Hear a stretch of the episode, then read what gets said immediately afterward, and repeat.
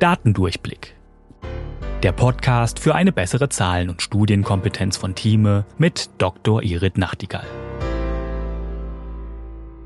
In der letzten Folge über das Publizieren hat Irit schon angekündigt, noch etwas genauer auf den Review-Prozess einzugehen. Was genau ist das und wie funktioniert der Prozess?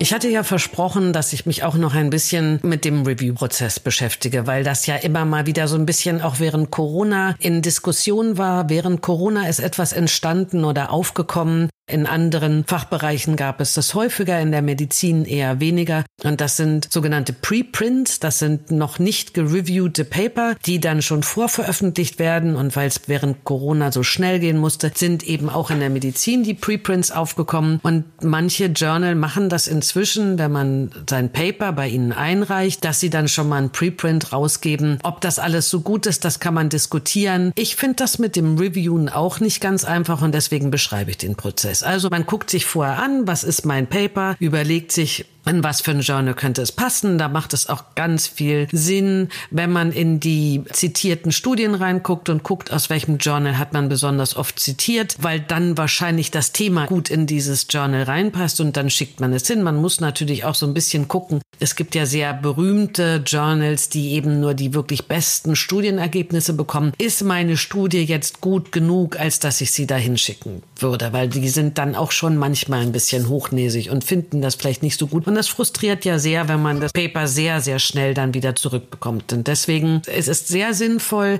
wenn man es dahin schickt, wo man auch wirklich glaubt, dass es angenommen werden könnte. Dann geht es da zum Editor. Der Editor entscheidet, ob es wirklich in das Journal passt oder eben nicht. Und wenn er findet, dass es reinpasst, dann schickt er es weiter zu externen Reviewern die sind im besten Falle, muss man sagen, danach ausgesucht, ob das auch wirklich ihr besonderes Spezialinteresse ist. Manchmal bekommt man auch Anfragen zu etwas, wo man keine Ahnung davon hat, wo es schon ein bisschen obskur ist, warum man angefragt wird. Aber die guten Journale oder die besseren Journale, die kümmern sich eben darum und deswegen sind es dann die besseren, dass sie vernünftige Reviewer haben, die auch wirklich was davon verstehen. Denn es ist ja schon so, dass man schon in fast jedem Paper auch eine Verbesserung findet. Ich habe erst ein einziges Mal ein Paper gehabt, wo ich nichts zu korrigieren hatte, außer einer Zahl, die in der Tabelle fehlte, die mich sehr interessiert hat. Deswegen fiel es mir auf. Ansonsten war dieses Paper für mich perfekt. Aber normalerweise ist es schon so, gerade dass bei der Statistik dann Dinge gemacht werden und da kommt dann oft, dass ich doch auch meinen Statistiker nochmal nachfrage, wenn dann so krude Statistiken drin sind, dass ich das korrigiere.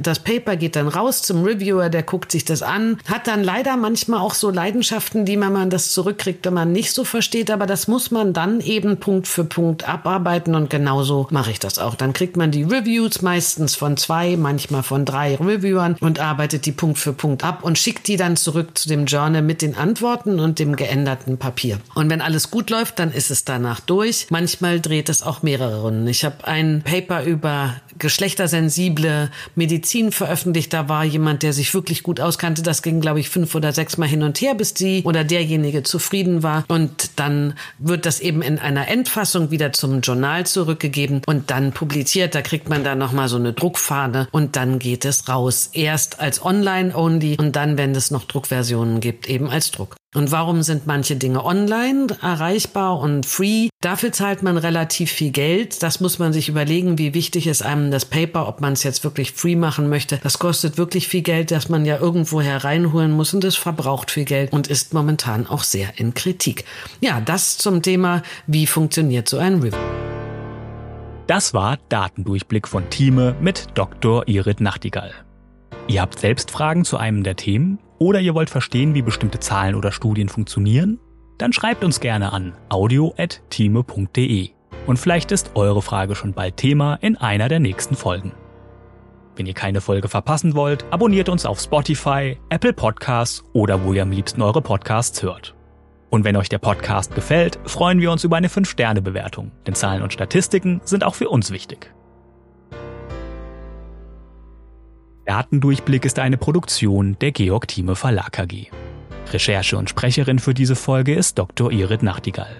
Projektleitung Nadine Spöri, Cover Nina Jenschke und ich bin Daniel Dünchem für Moderation und Produktion. Tschüss und bis bald.